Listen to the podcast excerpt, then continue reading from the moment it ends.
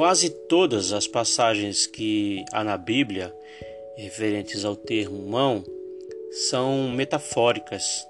Por exemplo, a mão pura é símbolo de uma pessoa que pratica atitudes retas, ao passo que mãos impuras indicam um indivíduo que pratica atitudes erradas.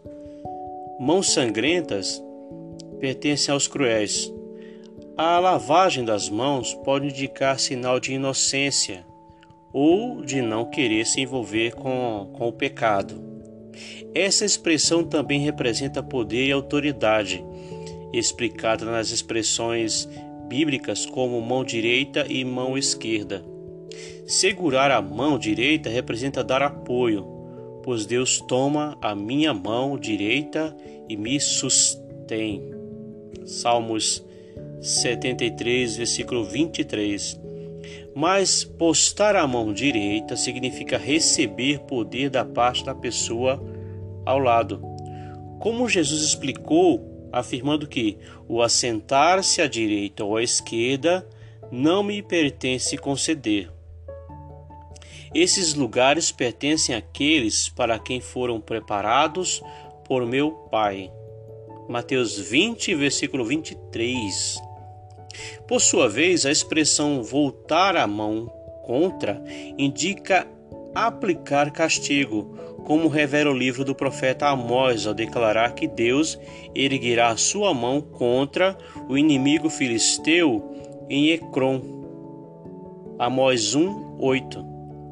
Por isso, Arão e Ur se juntam a Moisés, ajudando-o a manter sustentadas as mãos do líder que detém autoridade em favor de Israel, e para juízo de Ameleque e seus exércitos. Levantar as mãos é também um sinal de oração, intercessão e de outorga de bênçãos.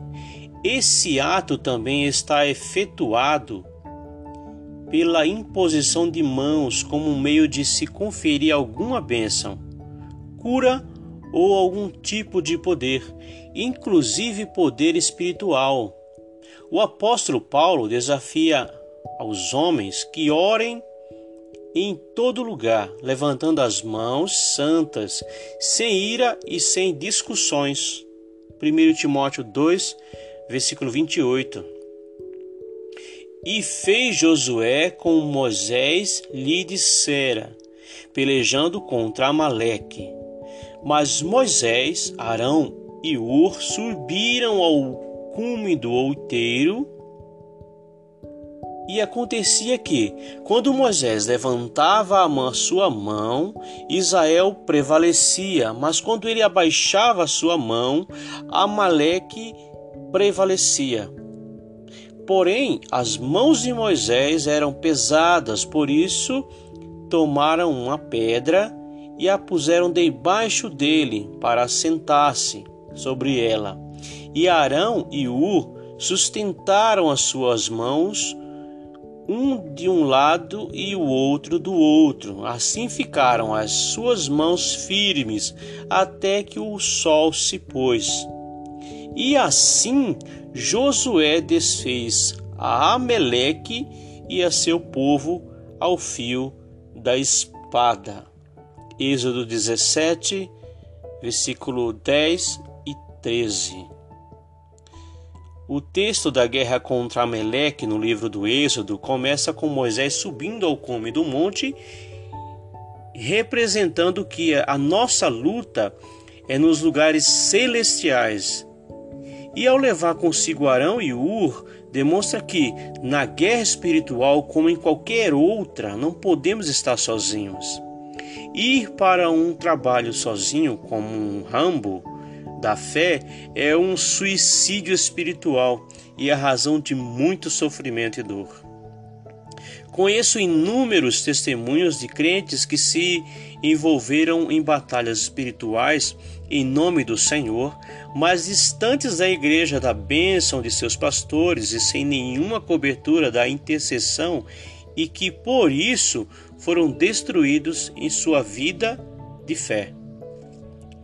Normalmente, esses cristãos têm aparência de espirituais, mas mascaram uma silenciosa vida de rebeldia e são cheios de orgulho. Deus não dá vitória contra Ameleque aos solitários e soberbos, mas aos humildes que avançam em unidade, porque onde estiverem dois ou três reunidos em meu nome, aí estou eu no meio deles. Mateus 18, versículo 5. Devemos lembrar que o estender das mãos é um ato de doar ou de receber autoridade para fazer oposição ao inimigo. É necessária a mão da autoridade como mediadora do poder para a vitória contra Ameleque, pois só as mãos levantadas ao trono do Eterno podem fazer com que Ameleque recue e se afaste. Graça e paz. Amém.